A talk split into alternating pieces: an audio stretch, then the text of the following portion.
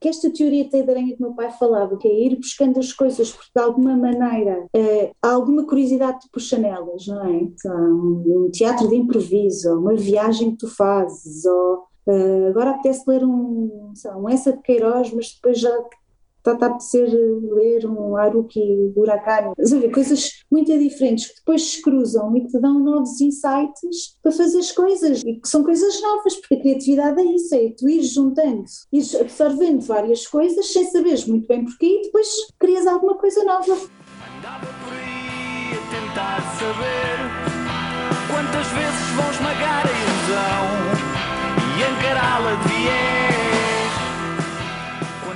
Olá e bem-vindos ao Falar Criativo. Eu sou o Rui Branco e este é o podcast sobre criatividade e as pessoas transformam as ideias em algo de valor. A minha convidada desta vez é Ana Castro Rego.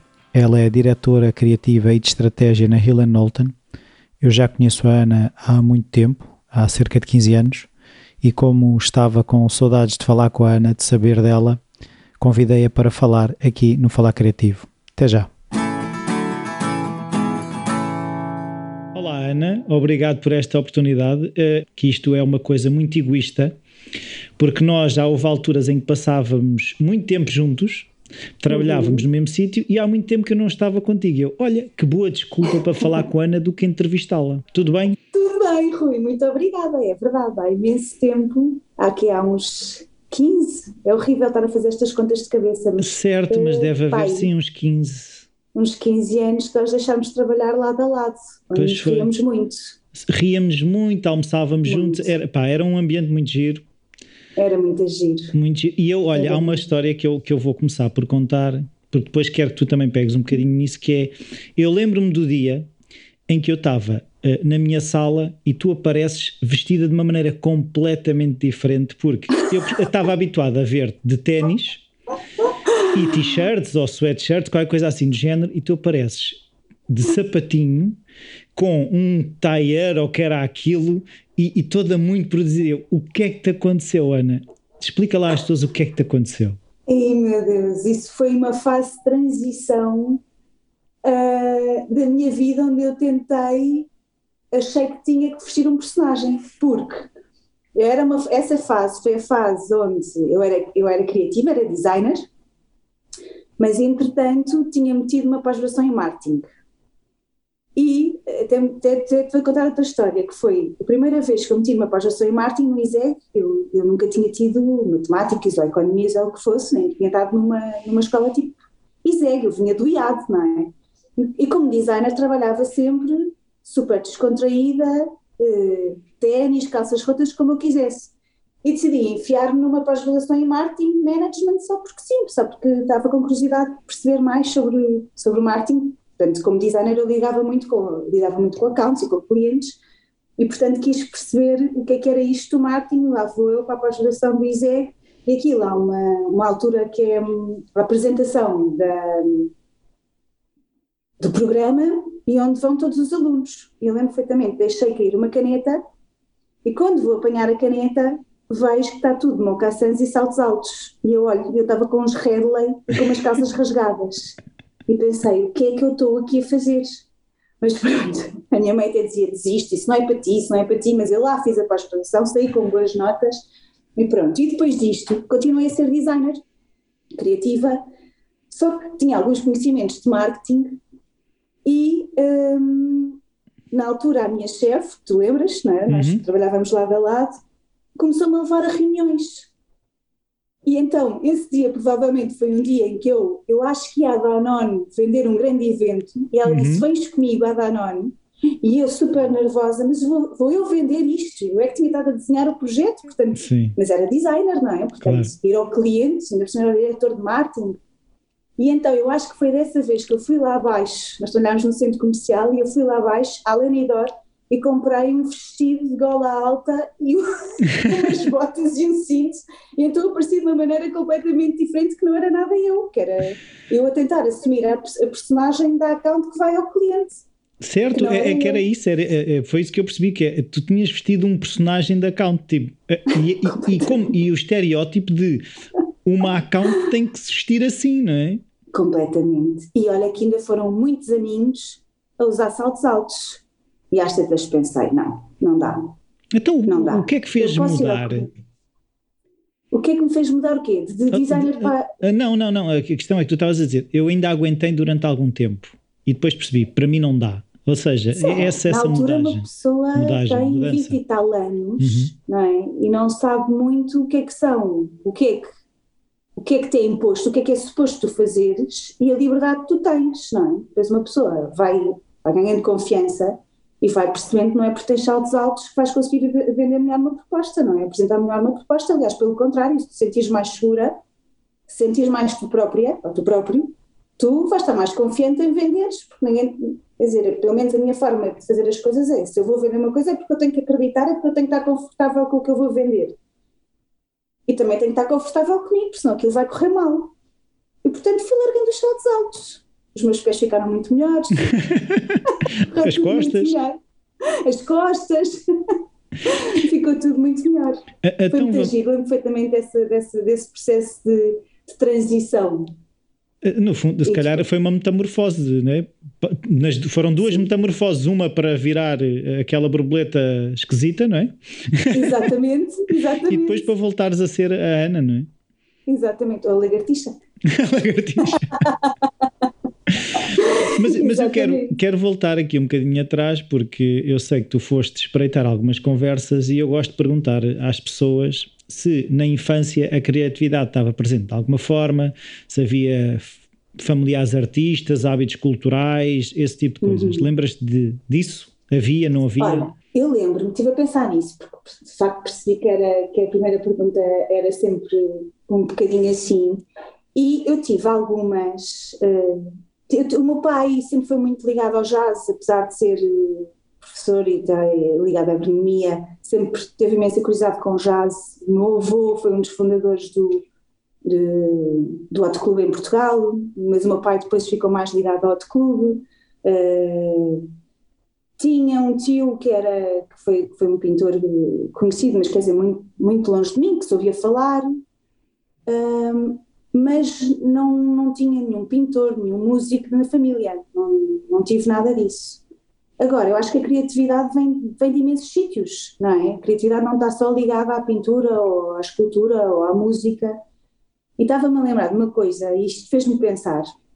Eu tinha, por exemplo, um avô que vivia em Bragança um, e que, uh, de certa forma, e só percebi quando ele morreu, ele foi muito criativo na área dele. Como tu sabes, na, no Norte há minifúndios e não há latifúndios, portanto uhum. a agricultura no Norte é muito mais um, complicada, é muito mais exigente. E então o que o meu avô fez foi uma espécie de franchising de, ou seja, quando tu no Alentejo tens máquinas e tens herdades longas e portanto tens máquinas e homens para lavrarem, ceifarem e fazer aquelas coisas todas, em Bragança é muito mais difícil porque tens um terreno ali, outro ali, outro ali, não é? Portanto, não é o suficiente para ter máquinas ou se tiveres uma, tem de ser uma máquina que vai do ponto X ao ponto Y. E, portanto, aquilo que o meu avô criou foi, no fundo, se fosse caro, hoje em dia seria um Uber, a agricultura, que é, no fundo, centraliza serviços e máquinas e, e operações para poder servir de uma forma muito melhor a todos os agricultores que se paravam com estas dificuldades. Uhum. Isto, apesar de não ser uma coisa muito sexy virada para, para a arte, é, é super criativo. Sim, é? é? isso, é inovador. É super, é? É super inovador e super criativo. E, portanto, uh, pode estar um bocadinho no ADN da minha família, em, algum, em alguns lados, esta uma, uma veia mais curiosa, mais criativa.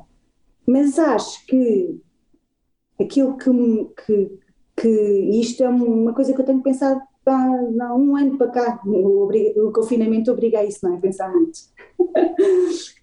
e acho que toda a minha infância foi feito de, foi feito de muitos contrastes. Uhum. Imagina, Uh, os meus avós viviam em Bragança e, portanto, eu tanto passava muito tempo em Bragança como passava uh, em Lisboa, que já são duas realidades muito diferentes, porque em Bragança, estamos a falar, imaginem, 84, uma aldeia em Bragança tem um ponto de luz no centro de uma aldeia, mas quer dizer, existe um telefone para uma aldeia inteira. E eu lembro que os meus avós tinham uma casa enorme, onde se juntava a família toda, que era uma casa numa aldeia muito, muito pequenina, casa era grande, mas era uma aldeia muito pequenina, e eu lembro-me da minha avó de Bragança querer falar com o meu pai, E então tinha que ligar para, para, a única velhota na aldeia que tinha um telefone, que ela vinha com uma vela bater-nos à porta para nós irmos atender o telefone do, e íamos às escuras, por uma rua que se calhar não era, não era alcatroada de certeza, mas de, de pedras. De pedra, sim. Era, aquilo era quase uh, assustador. Uh, mas por outro lado, também tive uma experiência na mesma altura de ir de avião para o outro lado dos Estados Unidos e viver lá uns meses, uh, onde via merchandising do Mickey com luzes e vi pela primeira vez uma pizza e portanto eram contrastes muito grandes na minha infância que eu só estou a começar a perceber agora. Uhum. E que exige uma adaptação grande, não é? Claro. Exige sim, sim. Uma, uma adaptação. Eh, mas isso influenciou, é, é um bocadinho também tentar perceber, isso influenciou as escolhas, porque não é? nós temos que fazer escolhas de, de uma área para estudar, não é? Tu tiraste uhum. design, certo?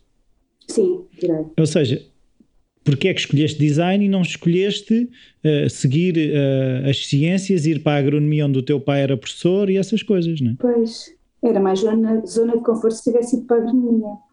Olha, de facto eu não sei, eu acho que os meus pais levavam-me as exposições, eu lembro-me na altura, um, estava super curiosa como que era o caso de Botelho, que tinha umas, umas, eh, umas imagens de Lisboa e julgo que ele tinha um, houve uma altura que ele começou a fazer umas coisas com os traços a, a tinta da China e eu perdi imenso tempo a copiar e a fazer os meus próprios desenhos e, e a minha família dizia que eu tinha imenso jeito e a minha avó, então do lado minha, do, do meu pai, dizia que eu devia explorar imenso isso.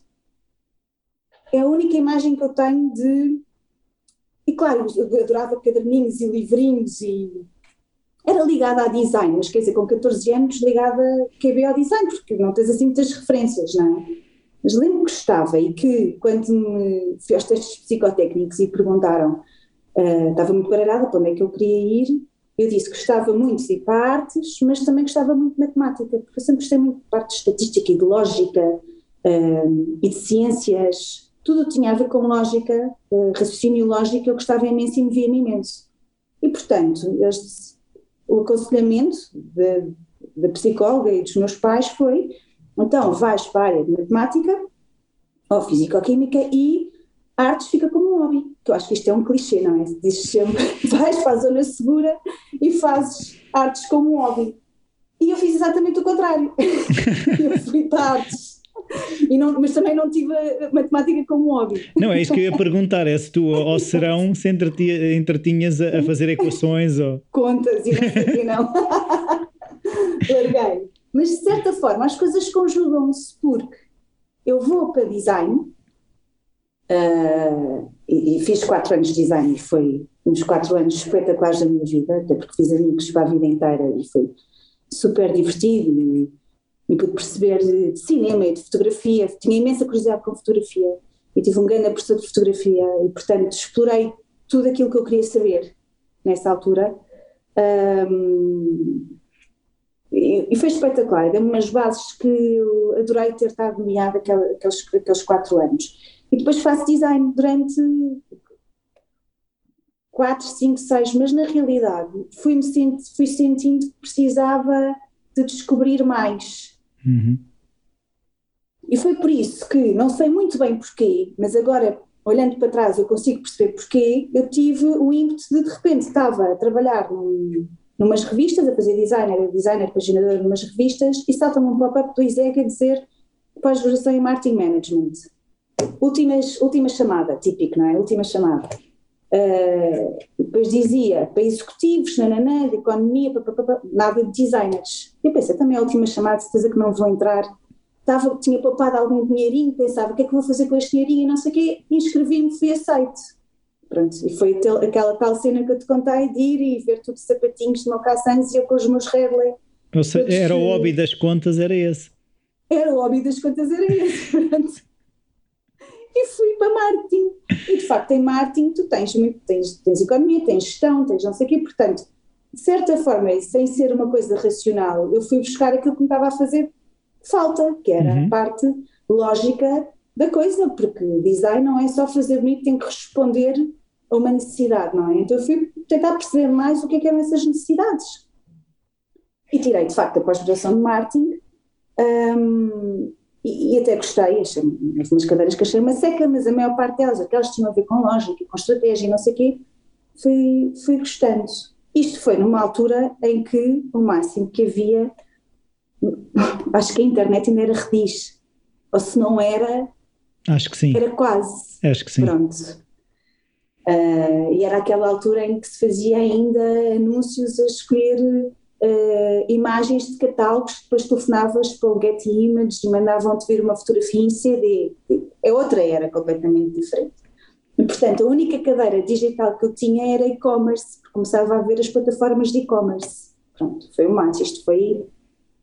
Isto deve ter sido tipo 2002, 2003, já não sei muito bem. Sim, 2002, por aí. Tá? Por aí. Um, e pronto, e fui para, para essa pós-graduação e anos mais tarde, que foi há, cinco, há quatro anos atrás, voltei a tirar outra pós-graduação, nesta já de marketing digital. E marketing digital já tem muito a ver com estratégia, porque fazes estratégia de social media, estratégia de mais, estratégia. E a estratégia é raciocínio lógico. Uhum. Portanto, no, fina, no final disto tudo, isto acabou por casar, não é? E, gosto, eu, meu... e, e, a seguir vais começar a cavar batatas uma pós-graduação em florestal em Florestal. Exatamente.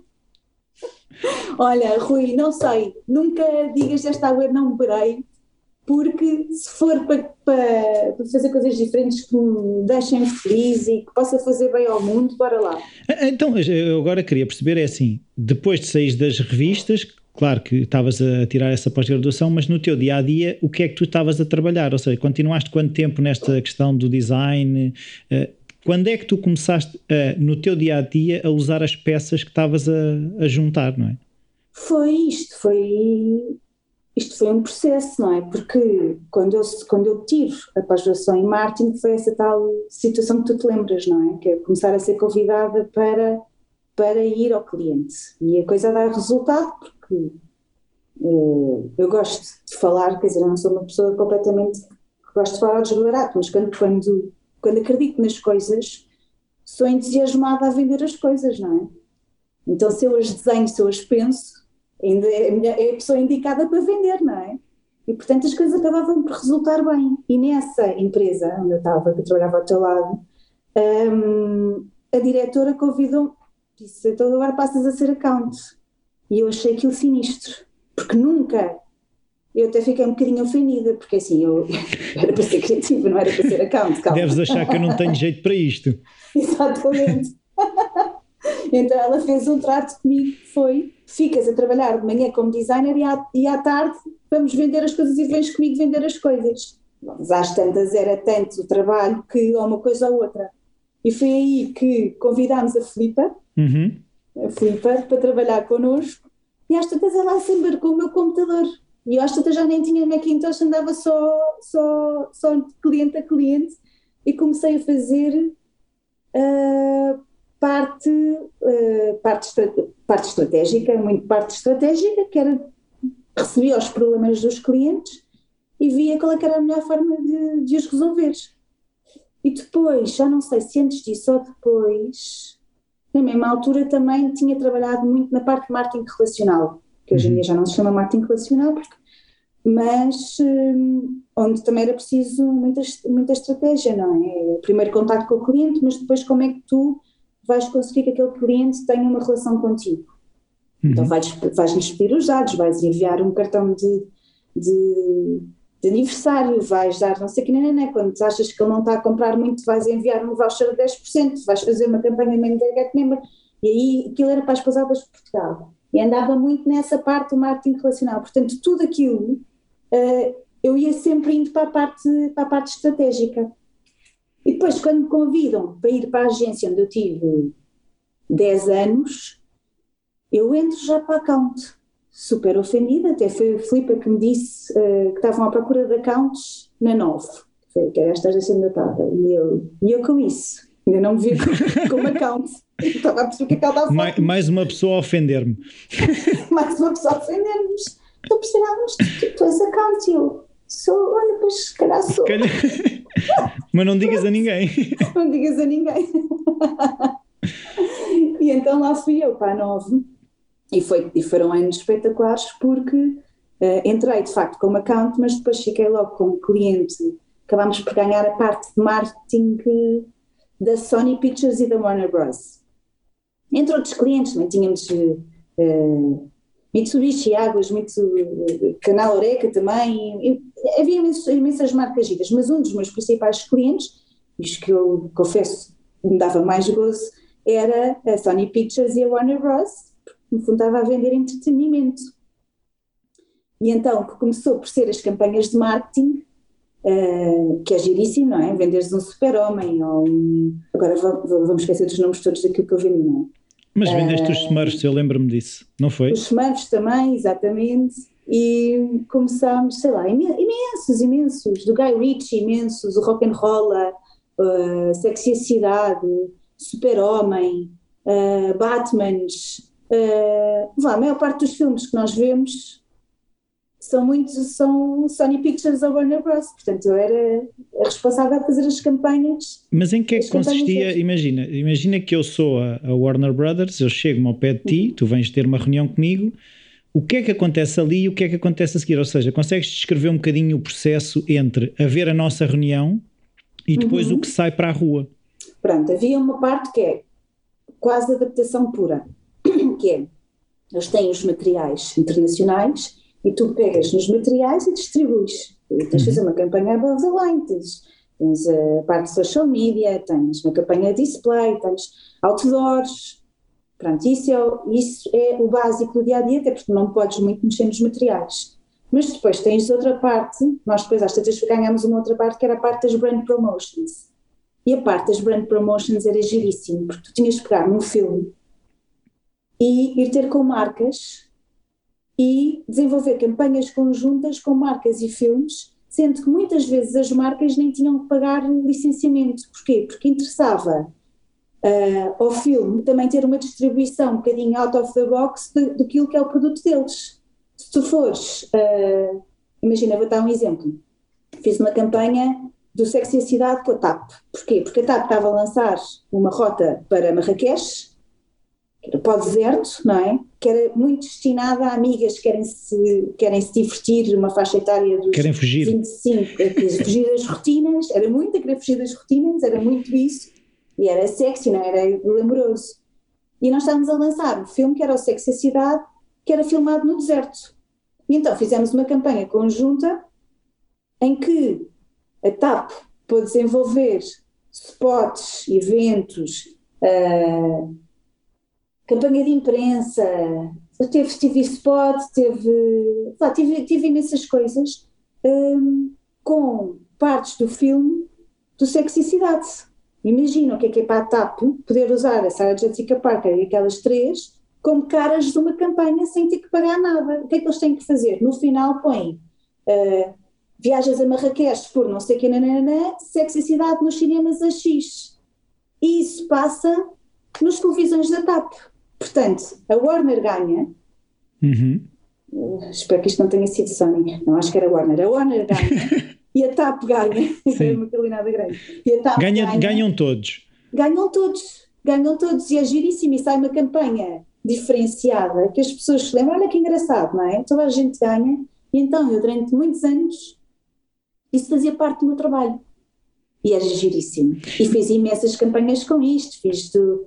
Uh, fiz status de sexicidade, sei lá, fiz Chovem Almôndegas com a Iglo, uh, fiz Continente com, com o Super-Homem, uh, sei lá, Happy Feet com congelados. Sim, mas aquilo que eu queria perceber era um bocadinho, se calhar, abrir um bocadinho mais o capô e, e perceber que, imagina, tu chegas com essa, tu já tens uma ideia quando sais da reunião, tu chegas a, chegavas na altura às nove e tinhas uh, reuniões com as pessoas, uh, como, é, como é que surgia a ideia, de que forma é que vocês começavam a articular até a comunicação que iam fazer? É? Uhum, com as marcas. A campanha chegava e nós tínhamos acesso sempre àquilo que seria o teaser poster e depois mais tarde o poster e partes dos filmes, portanto era sempre, nós conseguimos perceber a história, um bocadinho acesso ao guião, portanto conseguimos, tínhamos sempre os guidelines internacionais do que é que vai falar do filme, quais é que são os valores do filme aqui, uh, uh, havia marcas que tinham product placement, que existe muito, e portanto essas marcas era direto, estávamos a, a vender.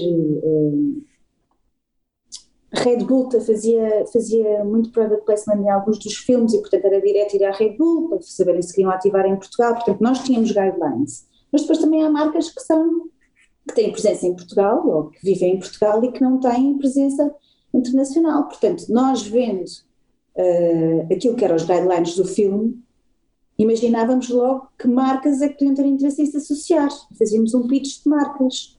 Por exemplo, no Happy Fit faz sentido ter aqui uma marca de peixe, então bora aqui à, à, à Iglo, bora à Gel Peixe, bora não sei o quê. Pesca Nova, de vida.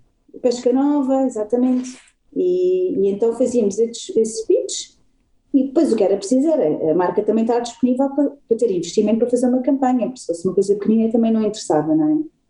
E portanto a nossa conversa era essa, era um bocadinho estratégica, se fazia fit com o filme, se fazia fit com a marca, e as duas tinham a crescer, nós desenvolvíamos um mood, uma maquete do que é que podia ser a campanha, com um headline, com mecânicas, com, com o que fosse, íamos, íamos, e, e eu ia à marca, batia à porta e parecia sempre estranhíssimo, porque eles não queriam acreditar nunca, mas eu não tenho que pagar nada para usar isto, e em muitos dos filmes, de facto, as marcas não tinham que pagar nada mas depois há aquela mentalidadezinha do ah, isto é bom demais para ser verdade. Ah, depois aquela parte, eh, eh, havia uma altura que havia a crise, então as pessoas queriam muito manter o seu, o seu lugar seguro e portanto não saem da zona de conforto, não vou ser a primeira a fazer uma, uma, uma campanha diferente, não é?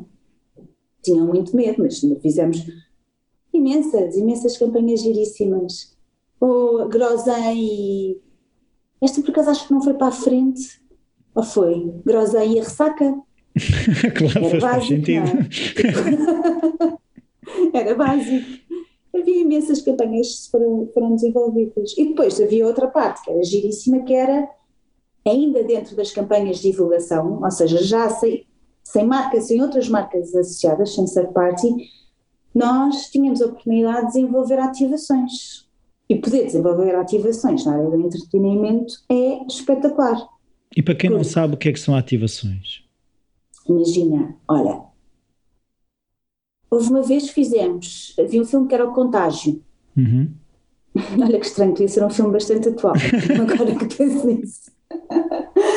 e então fizemos um outdoor vivo, que foi, montámos um outdoor ali na, no, no metro da, do Castré, que era, que foi feito com uma entidade que eu agora já não me lembro, de investigação, uma universidade, que tinha um gel onde tu punhas umas bactérias em cima e aquilo ao longo de uma semana as bactérias iam se desenvolvendo e iam fazendo aquele, chama-se bolor, acho que é o mesmo tipo de bolor dos queijos. Uhum. E aquilo, passado uma semana, ia aparecendo o nome do filme Contágio. Então foi o Outdoor Vivo em Lisboa. Giríssimo. E como é que surgiu essa ideia? Já agora Olha, essa não foi, isso foi diretor de marketing da, da, da, da CTW, não foi, não foi, não foi ideia, não foi ideia, não foi ideia nossa, não foi ideia nossa, não foi ideia da Nove, foi ideia que, portanto não sei explicar como é que ela sim, sim, sim, sim, mas, mas, mas vocês tiveram que operacionalizar ou ele já tinha uma ideia como é que aquilo ia ser feito? É que eu posso ter ideia? Não, ah, tivemos isto, que operacionar, isto... personalizar, sim. E como essa, outras, fizemos o primeiro flash mob em Portugal espontâneo não, na rua, foi do Michael Jackson, que foi feito assim uh, que no espaço de duas semanas, porque Michael Jackson morre e de repente nós recebemos, vamos lançar o filme do Michael Jackson. E era muito giro, era fazer um flash mob. Agora, como é que se monta um flash mob? Há 10 anos atrás, quando não havia redes sociais, quando é difícil juntar pessoas, e, e fizemos na Praça Luís de Camões, eu acho que já prescreveu, portanto eu posso dizer que, que fizemos isso. Não, não vou dizer. o segredo é a alma do negócio. Exatamente. Uh, depois fizemos o, os Smurfs, foi assim, um projeto que eu, que eu, do meu coração, tu, que tu te lembras, não é? Uhum. E esse foi, uh, foi um desafio, era para comemorar, era no âmbito do lançamento do filme dos Smurfs, no dia em que o pai faz anos, que foi que, que é o autor dos Smurfs, uh, tinha que se fazer uma ativação, todas as cidades tinham que fazer uma ativação, portanto, em Paris, eles metem smurfzinhos nos Champs-Élysées, uh, em Nova Iorque é uma parada em Times Square, e nós recebemos, e tínhamos para 30 ou 40 mil euros para fazer uma ativação em Portugal, o que é que vamos fazer, o que é que vamos fazer, não sei que nem Era muita gira, era converter isto numa ação social. Portanto, eu, eu sou, tenho, tenho muito essa, sempre que posso tento converter eh, alguma campanha, alguma coisa para a responsabilidade social, cultural, ambiental. Uhum. E neste caso fazia sentido nós, como nós transformarmos isto numa ação social. E tinha havido uma coisa, não sei onde, já não me lembro bem, que tinham pintado umas paredes de azul.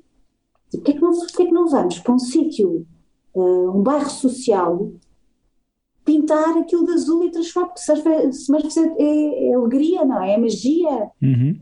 E na altura nós falávamos muito com uma pessoa que tem uma associação que ajuda-me a ajudar, que tinha uh, ligações com a Cova da Moura. E eu fui para o McDonald's almoçar com ela. Assim, achas que nos conseguias meter na Cova da Moura? Eu acho que eles iam adorar, eles iam adorar, mete já a falar.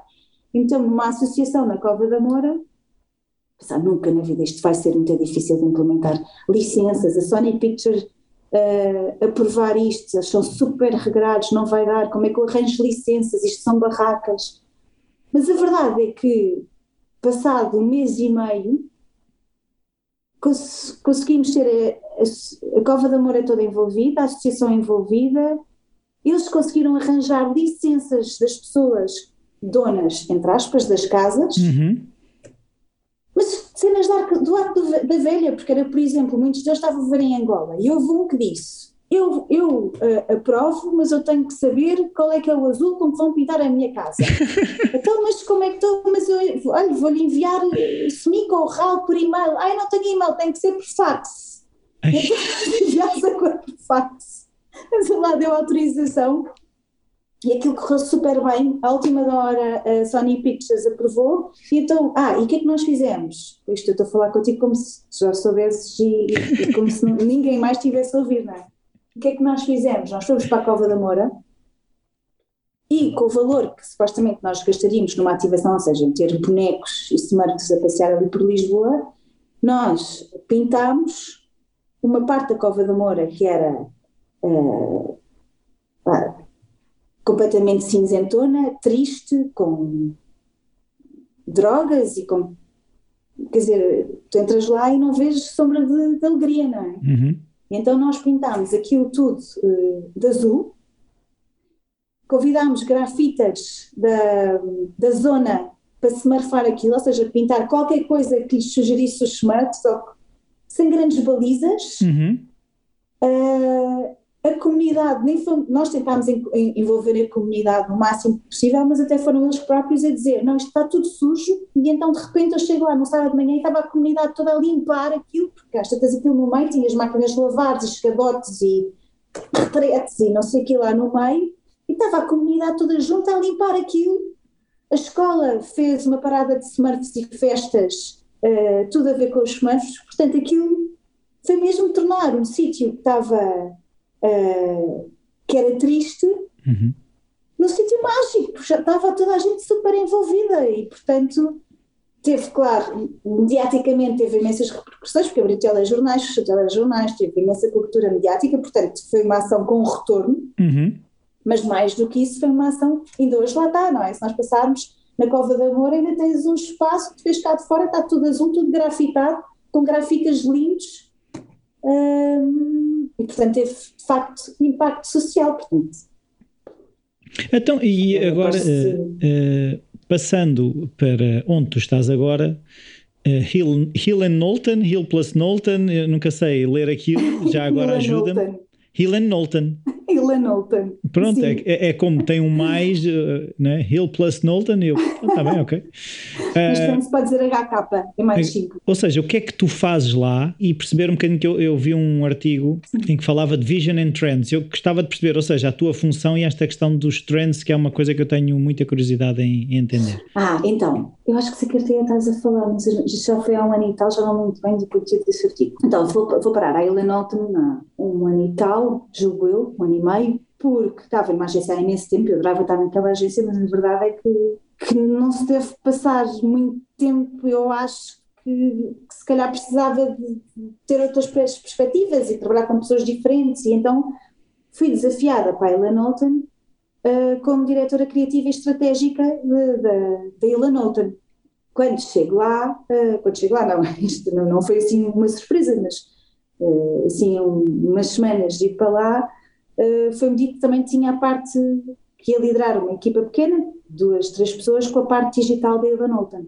O meu objetivo lá era, é, continuar a ser, uh, eles são uma agência de comunicação, não é? Portanto, um, a ideia é ajudar as equipas a ter uma, estratégia de comunicação uh, que possa ser transversal, porque isto hoje em dia está tudo ligado, não é? Não, uma marca ser boa tem que ser consistente. Uhum. E eu uhum. acredito imenso isto, não é? Portanto, tem que obedecer à mesma estratégia.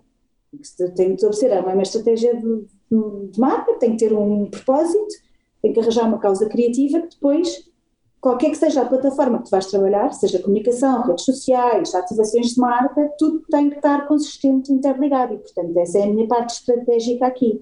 A parte criativa, porquê? Porque hum, tens de ter sempre abordagens criativas e muito também na forma como as apresentas e no caso nas redes sociais. Pronto. E daí também vem depois a equipa que eu fundei na parte de redes sociais. Ou seja, no fundo o que eu fui fazer na Helena Alton foi criar, uh, desenvolver toda esta parte estratégica e criativa e de social media digital dentro de uma agência de comunicação, que é criar um estúdio, que não é uma ideia nova. Lá fora, todas as Helena Altons têm este estúdio criativo estudo criativo, estratégico, plataforma criativa e, portanto, fui para lá desenvolver, eh, desenvolver de facto, um, eh, este, criar eh, esta estratégia de criatividade e desenvolver esta equipa, que de facto desenvolveu bastante, porque um, em altura de pandemia, não sei como é isto, não estou para perceber como é que isto aconteceu, porque foi um ano completamente fora, mas a verdade é que. Não, não foi, foi um ano completamente dentro. Como é isso? Enganei-me. Mas a verdade é que fiz 13 contratações uhum. sem conhecer a pessoa, portanto, em Zooms ou em, em Teams, que é muito. Não posso dizer fora outra vez, não é? é muito fora. é muito estranho, vá, que é muito estranho.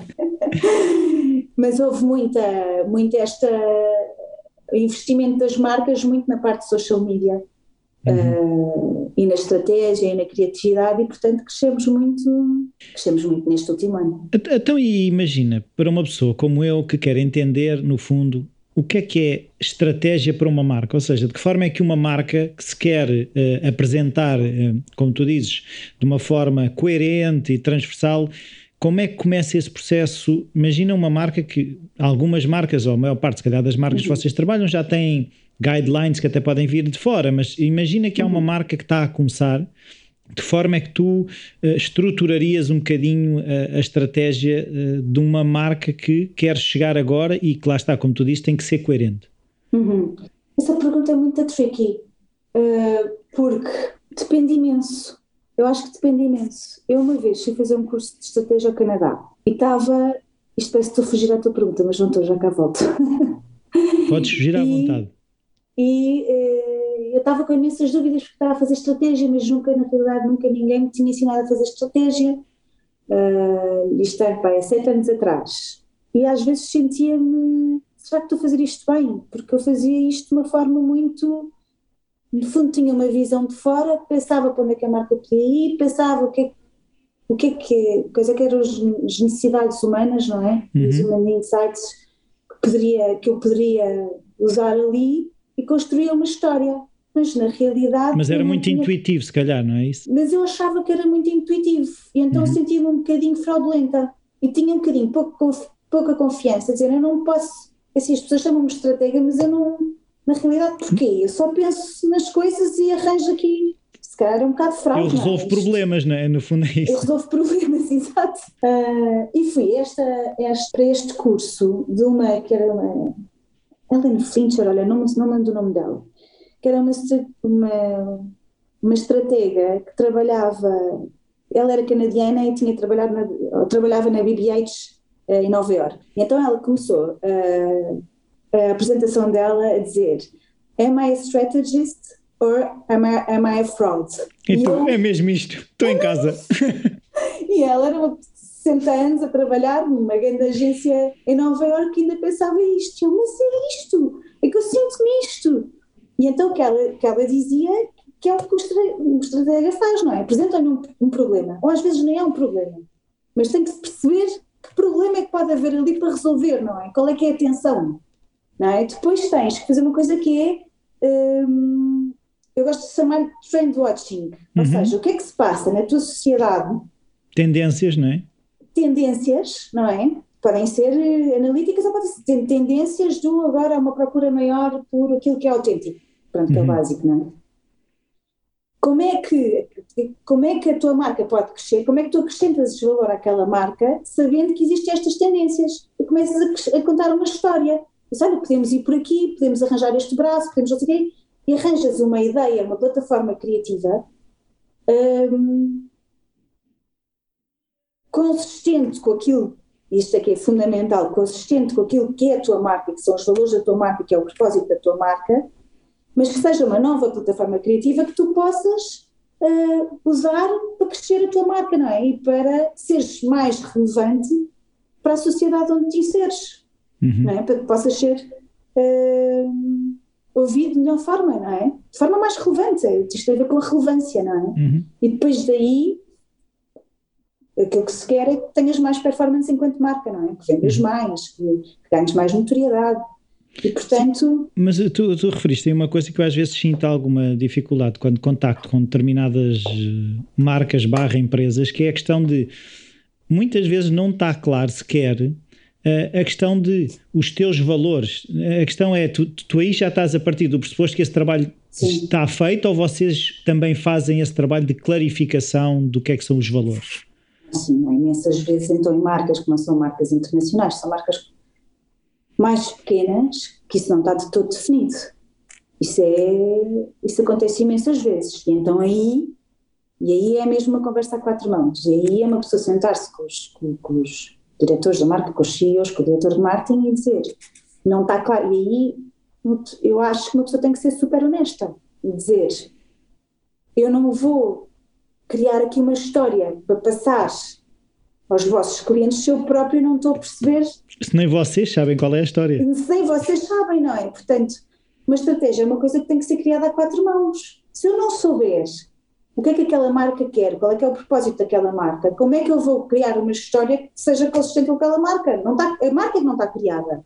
Portanto, aí é a estratégia de marca. Uhum. Porque depois há vários tipos de estratégias, não é? A estratégia da marca, a definição de valores, é como é que te apresentas, não é? Qual é que é o teu capital de marca? Há uma estratégia de campanha, uma estratégia para uma campanha de publicidade pontual. Mas tem que partir sempre da estratégia de marca, pelo que eu estou tem. a perceber, certo?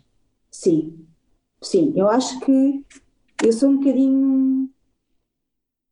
Olha, quando dizia uma pessoa com que eu trabalhei, eu dar esta expressão e continuo a usar esta expressão, que é tem que estar tudo muito arredondinho.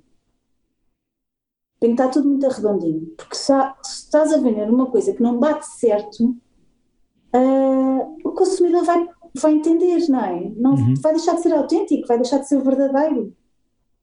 Depois não vai bater certo. E quem é que quer isso? Já não temos. Uh, isto agora, ou, ou, ou, tu te paras com uma coisa que te passa confiança, que é verdadeira, que é real, que é autêntica, ou então não, não, não vais perder tempo com isso, não é?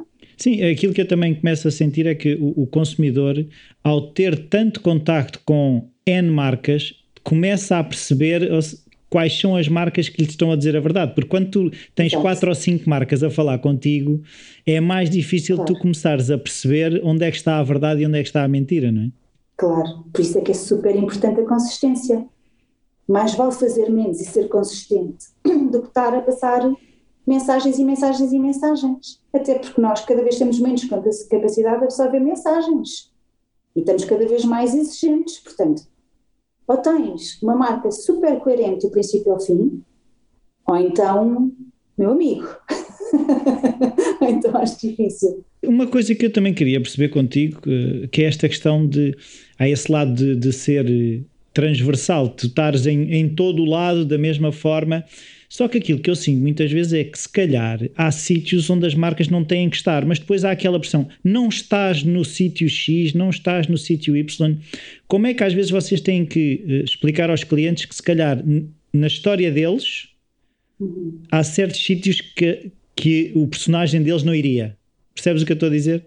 Sim, que não tem tanto a ver com o ADN da marca, não é? Uhum. Porque, ah, está toda a gente no Instagram, mas a marca tem valores que estejam Exato. ligados ao Instagram? Mas isso é estratégia. Mas aí, aí eu prefiro sempre, isto é a minha abordagem pessoal, eu prefiro sempre dizer a verdade. Não é? eu, então, quando são marcas que não têm budget para todas, uma pessoa, enquanto agência criativa, nós, nós não ganhamos dinheiro, quem ganha dinheiro nos meios são as agências de meios, não é uma agência criativa ganha dinheiro em, em desenvolver conteúdos, não é? Mas para que é que eu estou, por exemplo, a desenvolver conteúdos para o Facebook se eu sei que, que, que, a audiência da marca não vai estar no Facebook? Não vale a pena. Eu aí prefiro dizer, olha. Porque estão todos. porque estão todos. Mas não é, não é? Está todos para quê? Para terem 5 likes? Às vezes há marcas que não, porque não custa nada estarmos lá presentes, então põem coisas no Facebook, no Facebook, mas depois têm 5 likes. Mas vão não estar, não é? Para ter 5 likes, então não. Use esse investimento e vá para o Instagram então faça aqui uma campanha de Instagram ou invista mais num conteúdo que, que pode ser de facto relevante. Isso é estratégia. Uhum. Isso é estratégia de, de, de, canais. Agora, queria perceber, uma vez, tu tens que estar muito atenta, tu já falaste aí na questão das tendências, de perceber para onde é que, para onde é que eh, as coisas estão a caminhar, não é? De que uhum. forma é que tu te estimulas ou que, onde é que tu buscas, de que forma é que tu também estás disponível para sentir para onde é que as coisas estão a ir? Olha, há, aqui há duas partes. Uma, sou uma, considero uma pessoa curiosa, portanto, falo pouco, mas, mas observo e estou atenta ao meio que me rodeia, não é? Quais é que são as tendências nos meus consumos também, não é? Nos, nos consumos das pessoas que me rodeiam. E, portanto, isso é um bocadinho inato e estar atenta na vida, chama-se o, o, o trend watching orgânico, não é? Uhum. Que uma pessoa faz. Tipo, e depois tenho a sorte de estar num grupo que é WPP, ou seja, a Ilha Knowlton faz parte da WPP, onde tem várias agências de mídia, de, de, eh, de research, eh, das agências de publicidade, eh, e portanto temos acesso a imensos dados e imensos estudos, e portanto quando me chega uma nova marca para analisar, é fácil chegar uh, aos estudos onde vejo quais é que são as tendências naquele setor, ou o que, é que está a crescer mais, ou, uh, e depois há os analytics que te dão, as próprias redes sociais, perceber uh, dentro dos teus consumidores quais é que são os interesses. E aí entra a estratégia, não é? Perceberes quais é que são os insights que tu tens, de analytics ou de, de sociedade, uh, e perceberes para onde é que a tua marca pode caminhar com sucesso. E, e contares uma história. Uhum. Como é que tu olhas para esses? Porque às tantas aquilo que eu sinto também é, hoje em dia fala-se muito no data, data, os, os, ou seja, dados, dados, dados, Sim. mas às tantas nós temos de ter um filtro para conseguir ler aquilo e às vezes pode ser, uh, ou seja, overwhelming, não é? Uma pessoa fica exacerbada de, de aquela questão de é, é, demasiado, não é? Como é que tu fazes claro. quase um filtro uh, do que é que é essencial para, para o teu dia a dia, não é? Claro, e é super difícil com o ritmo que nós temos, é super difícil, por isso fala-se muito. Um, antes falava-se muito em data e agora fala-se na análise dessa data, é perceber o que é que daquilo de tudo, que é tanta informação, daquilo tudo, qual é a parte que tem importante. Isso é uma função, não é? Isso é uma função. Os estudos que eu tenho já fazem essa, já essa um, análise. Sim, já é um filtro. Já é um filtro, portanto eu não vou uh, vá, não vou a Excel, estás a ver? Eu não vou ao Excel ver e somar. Voltamos às contas. Voltar, não, não dá. Isso eu não faço. Uh, existem pessoas que são focadas em fazer, uh, em fazer essa análise e dar já tudo filtrado com os insights que tu precisas ter para essas marcas, porque de facto, data. Todos os dias nós somos bombardeados com data, não é? Uhum. Mesmo nas redes sociais, que trabalho muito em redes sociais, uh, tenho aqui 30. Tu fiz as contas, 30 ou 50 páginas que se, rede, que se vê de redes sociais e cada um dos account managers tem que saber ler e tirar os insights de o que é que dá mais engagement, o que é que dá mais, a performance das, dos, dos, conteúdos que se estão a criar. É? Mas no sentido mais lato, existem agências, existem empresas que se focam em analisar esses dados. Uhum. Que acho que são super importantes, são super importantes e nós uh, usamos muito esses dados, mas tem que haver alguém que os mastigue, não é? Uhum. Eh, mas, por exemplo, na, na, tua prática, na maneira como tu abordas a questão, uh, tu, por exemplo, tens um desafio de resolver uh, comunicar qualquer coisa, uma marca, um produto, seja o que for tu vais primeiro aos dados, vais primeiro tu tentar sentir um bocadinho esse lado mais orgânico, vais, vais no fundo ao teu sentir ou, ou buscas primeiro informação fora? Porque é um bocadinho essa abordagem. Há pessoas que se calhar preferem ir primeiro aos dados e depois vão sentir, e pessoas que primeiro sentem e depois vão aos dados. Olha, eu tendencialmente é sentir. Eu, eh, e então se é uma marca com que eu tenho alguma afinidade, ou seja, uma marca que me diz alguma coisa, tem a minha própria ideia da coisa, não é? E se me perguntasse isto há 10 anos atrás, eu se calhar dizia, ah, é sentir isto vai dar, isto vai dar, vai dar certo. Não pode ser assim, não é? Portanto, tens que ter, até para defender o teu cliente, não podes dizer, eu acho que, é, que o caminho é por aqui, não é? Eu tenho que ter dados que me provam que o caminho é por aqui. Portanto, eu tenho sempre que perceber e ir ir a estudos que me dizem de facto, aqui eh, a tendência é esta, não é? Que se verificam estas, estas tendências em vários setores, não é? De categoria, de humanos, eh, de produto. Portanto, depois eu vou selecionar quais é que são os, os insights que eu acho que são mais relevantes para construir aquela estratégia. Mas eu vou ter que ir sempre àqueles insights, senão também não tenho forma de vender, uh, de vender a estratégia, não é? E isso de facto mudou daquilo que eu era há, sei lá, 10, 12 anos atrás daquilo que eu sou agora, forma de vender. Agora, uma, uma coisa que também me dizia esta canadiana, que é muito giro, que é, tu tens, se me deixassem, eu ficava um mês a fazer uma estratégia, porque tu tens dados e dados e dados e dados e dados, e os caminhos podem ser imensos. Uhum. Portanto, tem que ser imposto, não é? Para já eu nunca tenho muito tempo, o ritmo é seríssimo e portanto é logo ali imposto. E uma pessoa tem que ser muito mais ágil a ir ao sítio certo, perceber o que é que são as tendências maiores ali, uh, perceber daquelas tendências quais é que têm aquelas que podem fazer crescer mais a tua marca ou que têm mais afinidade com os valores da tua marca e construindo o caminho. E às vezes, até vais construindo um caminho, um storytelling, tu depois barras ali numa parte a dizer, mas isto aqui, esta história depois não vai conseguir ser bem contada em social media. Pronto, e, e tens ali um entrave, então voltas um bocadinho atrás, ah, mas se nós incluirmos aqui esta ideia, nós depois já conseguimos desdobrar isto melhor. E portanto, tudo aquilo tem, tem que superar várias barreiras, não é? O primeiro, ser consistente com a marca, o segundo, hum, ter que estar baseado em, em, em, tendências que são reais e em dados que são reais. O terceiro, permitir-te fazer um, um, um, storytelling que seja relevante para, para os teus clientes, não é? E o quarto, conseguir distribuir esse mesmo storytelling de uma forma interessante e rápida de perceberes. Porque uhum. social media também tens pouco tempo para passar uma história, não é? Uhum. Social media é qualquer conteúdo, não é? digital, qualquer conteúdo, tens que ser rápido, tens que ser catchy. Certo, isso faz-me lembrar de, de, da questão de, ou seja, os prazos nestas coisas é sempre uma coisa que me, que me assusta, que normalmente quando tenho contacto com estas realidades é, é, tudo para ontem e era um bocadinho perceber qual é que é o equilíbrio entre aquilo que a Ana sente e quer fazer e o tempo que a Ana tem. Ai, é horrível, Rui.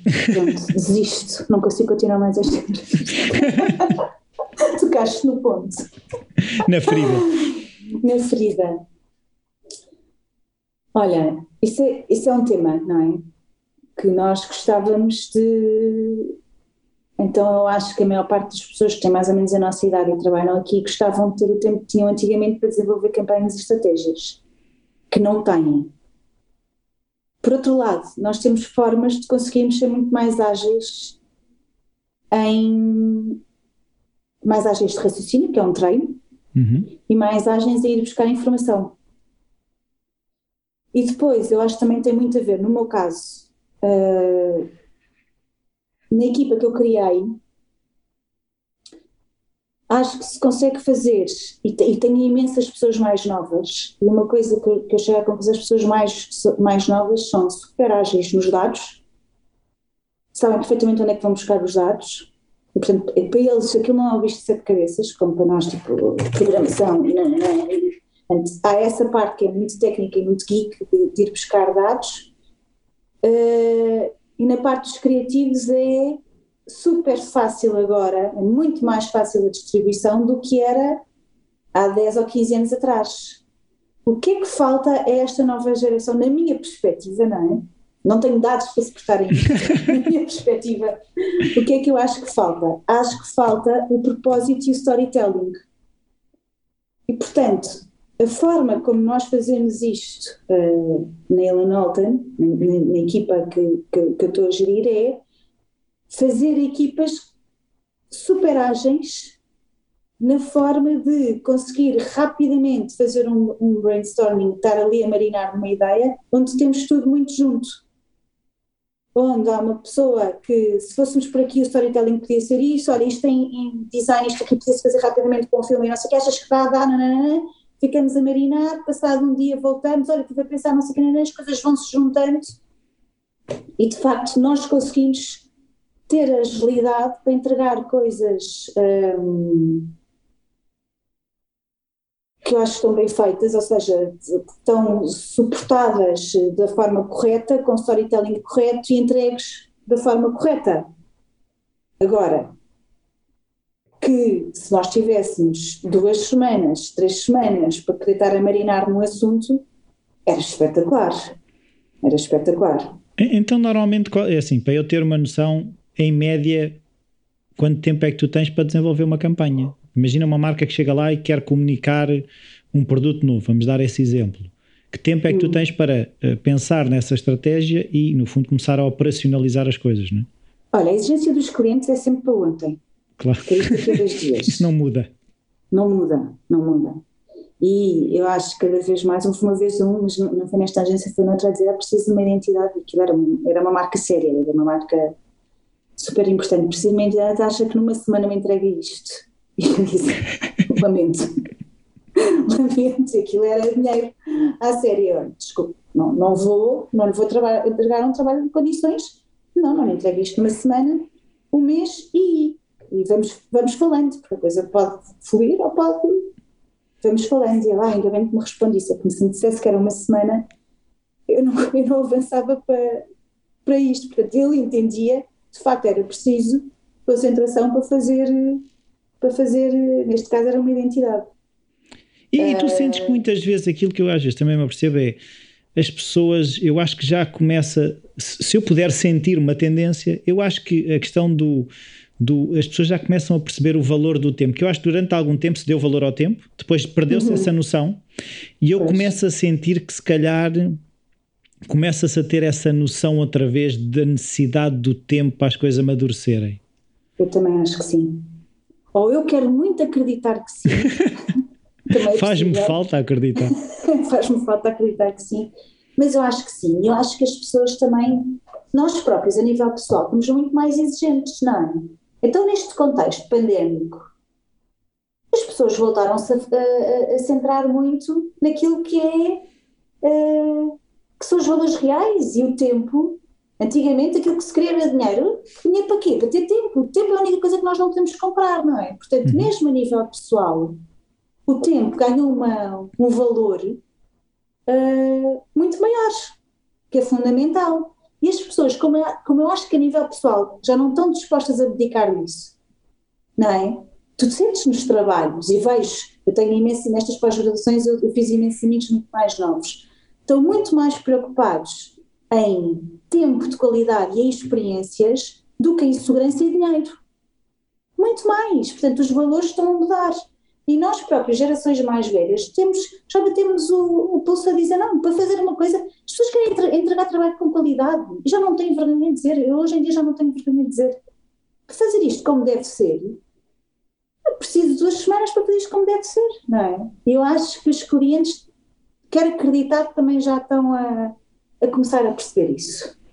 Sim, porque aquilo que eu também vejo, e tu, tu fizeste um bocadinho essa tocaste nisso, que é a questão de quando nós, tu dizes, antigamente as, as, as marcas tinham, tinham mais tempo para, para fazer estratégia, as, as, as, agências tinham mais tempo para fazer estratégia.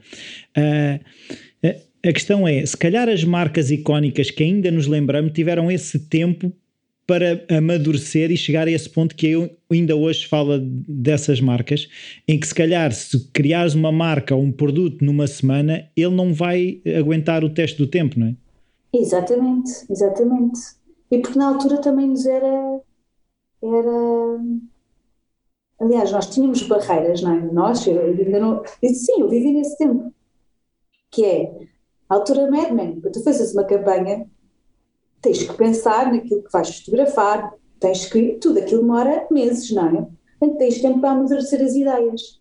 Hoje em dia, podem pedir um outdoor ou um anúncio de televisão de um dia para o outro e tu, tecnicamente, tu consegues fazê-lo. Porque tu vais ao Shutterstock, uma imagem daqui, daqui, nanana, sacas, fazem-se aqui, nanana, storytelling é este. Ou seja, a tua capacidade técnica tens. E, portanto, o que é que, o que, é que tem exigido? É a criatividade. Mas a criatividade das duas uma. Oh, das duas uma não. Implica inspiração, implica imenso conhecimento e implica outra coisa qualquer que eu já não sei o que é que era. Deve ser transpiração. Pode ser. a inspiração é conhecimento, é ser à prova de bala, é ser consistente com a marca, é, é ser estrategicamente certa. Portanto, se o cliente não tiver na cabeça dele a importância da criatividade e da estratégia, e só tiver a parte, ah, fazer um filme, isso é super fácil, mas não sei o quê, é super fácil. Mas é um filme, não é uma campanha, não está a vender a tua marca, não é? Uhum. E isso é que se diz. E agora, quando se fala destas das, das tendências do que é que vai ser o futuro e tudo robotizado e data, e é super fácil chegar à data, é por isso que se começa a falar em valorizar muito a criatividade, porque é aquilo que de facto sublinha a diferença e te acrescenta alguma coisa que tem valor. Uhum, uhum. Então eu agora queria perceber como é que tu geres o teu dia e, no fundo, também ter uma noção de que tempo é que tu passas, no fundo, a gerir ou a pensar, não é? Porque quer dizer, não quer dizer que não haja pensamento na gestão, pois. mas é um bocadinho de que forma é que, por exemplo, eu gostava mesmo de se me conseguisse explicar a questão, o teu dia, acordas cedo, acordas tarde, os dias são compridos, como é que tu fazes a, gestão até dos teus hobbies, o teu hobby de fazer contas à noite? Esse deixei, parei com isso. Estava-me a fazer mal. Queres, queres o contexto pandémico ou antes pandémico? Tem mais graça? Eu acho que era interessante os dois, até por ter termo de comparação, não é? Então, olha, antes da pandemia, a minha vida era muito diferente, não é? Porque eu, eu nunca fui focada em ter só um hobby, mas eu sou super focada em. Um, pesquisar coisas e perceber mais das coisas e perceber os meus limites e o que é que aí novo vai acontecer. Portanto, os últimos anos eu experimentei tudo, desde uh, paddle, uh, kuduro, uh, ténis, uh, hip hop, teatro de improviso, mil coisas que eu vou experimentando. Portanto, eu estou super, sempre super entretida fora do meu ambiente de escritório. Isso traz-te imensos insights, não é? Pelas coisas que tu experimentas, uh, conheces-te muito mais, pelas pessoas que conheces, portanto, isto traz-te imensos insights e liberta-te a cabeça, não é? Para uma pessoa ser criativa e estratégica tem que estar focada de cabeça, é? tem que estar livre de cabeça para poder ter um overview de fora e perceber onde é que podes ir buscar referências. Isto é um bocadinho aquilo que o meu pai chama da teoria teia de aranha, que é, tu não sabes muito bem porque é que estás a fazer as coisas, mas a verdade é que elas vão-te sempre levar a algum lado, não é? E se calhar se eu estou a dançar Kuduro e conheço um professor de Kuduro, não sei o quê, se calhar depois, eu nunca trabalhei em Vodafone, mas imagina que tinha trabalho de Vodafone, era preciso uma ativação, mas era muito agir, associarmos isto à música, porque muitos dos vossos, eh, dos vossos consumidores têm aqui uma afinidade com a música, porque se não é? E construir ali uma campanha qualquer, não é? ou usas os teus recursos do dia a dia que nós somos a mesma pessoa. E como é que tu arranjas? A questão é também perceber como é que tu geres o teu tempo, porque imagina, é, é, como é que tu é, és, és, como é que eu dizer, és rigorosa também com os horários de tempo da Ana, é porque às vezes é, é o gosto pela profissão e as exigências muitas vezes começam a pôr em perigo aquilo que fazem, aquilo que, que no fundo faz com que nós sejamos a melhor versão de nós, não é? Imenso, isso é imenso. Eu sou um bocadinho workaholic, portanto, eu, eu sempre tirei muito prazer de, do trabalho. Mesmo as coisas que não têm tanto a ver comigo, eu tento sempre ver a parte boa, ou porque é um objetivo que eu estou a, que eu estou a atingir, ou porque tenho uma equipa motivada, ou porque eu arranjo sempre forma de ver assim uma parte, uma parte boa. E embranho muito no trabalho mas tenho uma parte, agora fora confinamento, não, uma parte uh, social, de, de amigos, de, de, curiosidade, que é, que é muito grande, portanto, e como não, agora tenho a mão, mas durante imensos anos uh, não tenho filhos, não é? Uh, e, portanto, não tenho obrigações, não tenho as obrigações normais de chegar a casa e fazer o jantar. Portanto, todo aquele tempo que eu tinha de chegar a casa, fazer jantar, cuidar de filhos e não sei o quê, é tempo que eu tenho livre para ir a exposições, ir a concertos, viajar, uh, ir para o Coduro se eu quiser, ir para o hip tirar um curso de teatro, tenho muito mais liberdade. Portanto, isso nunca me condicionou e sempre foi muito fácil para mim uh, juntar as duas coisas. Então, quando trabalhas com clientes dão essa, na área de cinema era ótimo, não é? Quer dizer, o último dos projetos que eu fiz foi o Variações, quando estava na Nove, quer dizer, para mim trabalhar variações, eu estava cheio de quintas, eu adoro variações e aos concertos de variações estava a trabalhar enquanto estava espetacular, portanto as coisas todas cruzavam, não é? Ou fazer uns smurfs na Cova da Moura, estar dois meses a trabalhar na Cova da Moura, para mim, eu pagava para ter feito aquilo. Portanto, as coisas vão-se cruzando.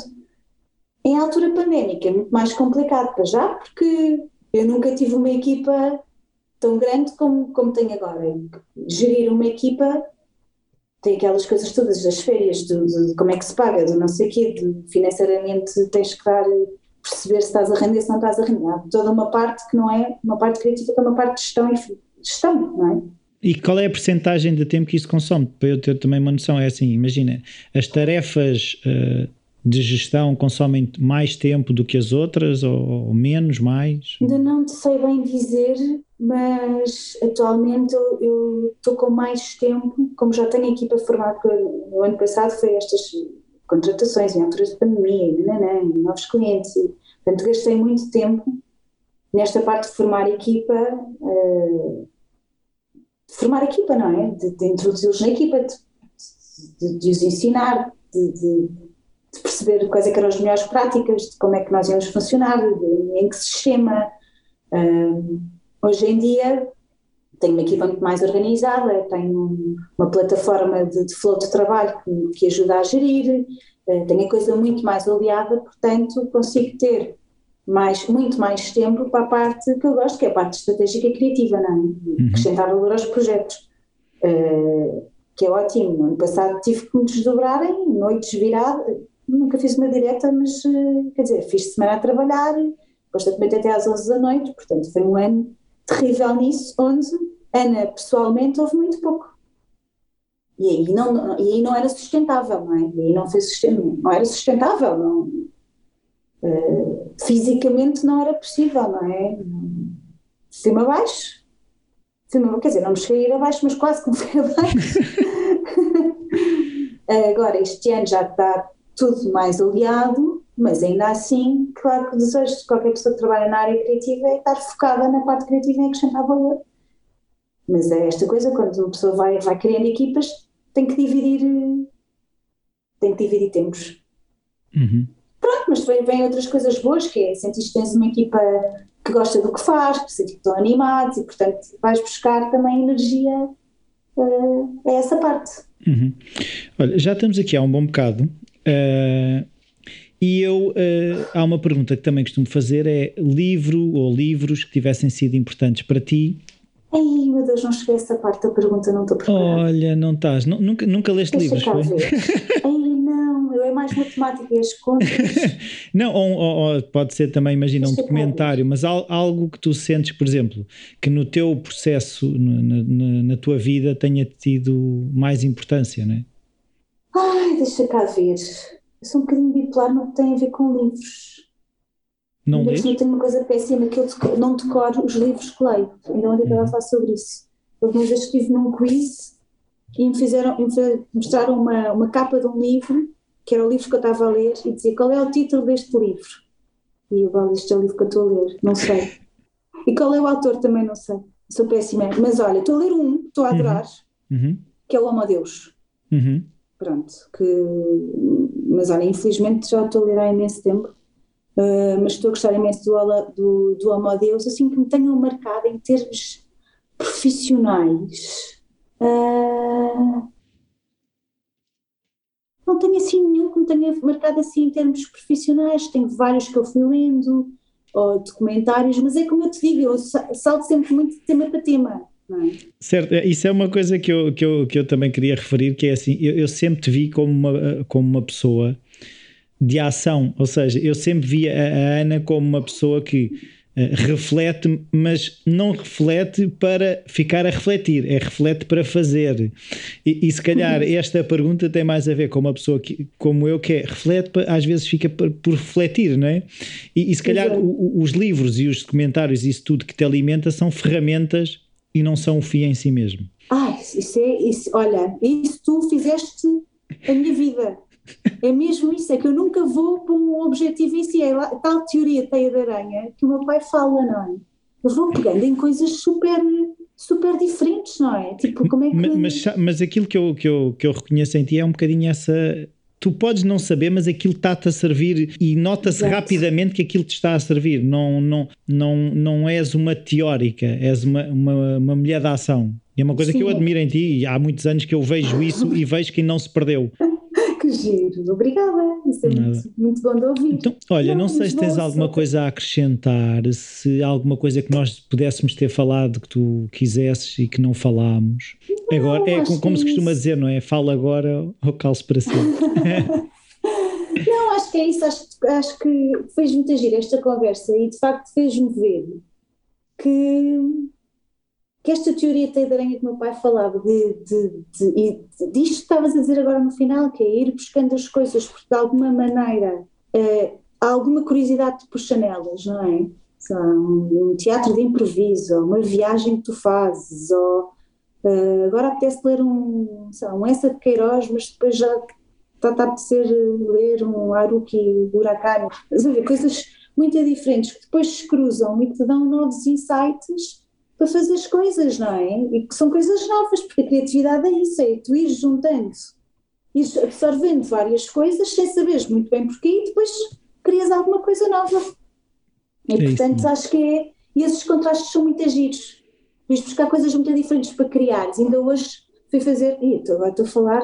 Fala. Tu agora deste-me. ainda hoje agora estou a viver em Cacilhas e fui ali uh, fazer um uma, um passeio por Cacilhas para aquela parte que é ao pé do rio. Uhum. E aquilo, eu às tantas estava quase com vontade de chorar, porque aqui tens o, tens o rio super calmo, depois tens umas ruínas a cair de podres com perigo de rocada, mas do antigamente. Depois tens uhum. vegetação que está ali há imenso tempo, e depois tens uns grafites novos, todos os dias vão aparecendo grafites novos. Hum, e é aquele contraste que é, que é muito agir e que nós também temos na nossa vida pessoal e no trabalho. E aquilo tudo há de resultar em alguma coisa, não é? Sempre.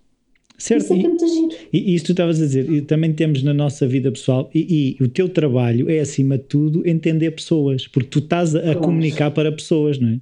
Óbvio, é uma questão de empatia, não é? Portanto, quanto mais curiosidade tu tiveres, quanto mais tentares ir percebendo as coisas, uh, melhor pessoa te tornas, não é? Mais empática. E eu acho também a vida profissional é quem nós somos pessoalmente, portanto está tudo, está tudo junto.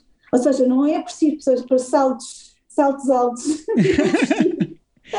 Podes continuar a vestir ganga rasgada. Posso, não posso, pronto, era o que eu queria saber. Muito obrigado, Ana. Foi um prazer. Obrigada. Espero que tenhas gostado. Adorei. Obrigada, Rui.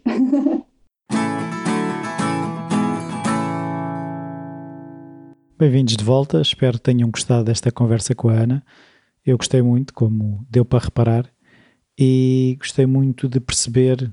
Eh, se calhar eu nunca tive estas conversas com a Ana antes, mas eh, esta questão eu sempre a vi de fora como essa pessoa que age, eh, e aquilo que me fez também começar a falar criativo é que era eu era uma pessoa de muitas ideias e poucas passadas à prática e então estas pessoas que de alguma forma estiveram presentes na minha vida também serviram de inspiração a entender melhor como fazem e, e querer perceber e partilhar as suas histórias porque eu penso que assim também ajuda outras pessoas, inspira, uh, dá guia, mostra ferramentas. E aquilo que a, que a Ana refere é muito isso, é estarmos curiosos relativamente às situações. É meio caminho andado para encontrarmos possíveis soluções. E também a questão de contar histórias é algo que eu também já há algum tempo penso sobre a questão de estratégia e mesmo uh, o comunicar, no fundo, é isto, são contar histórias.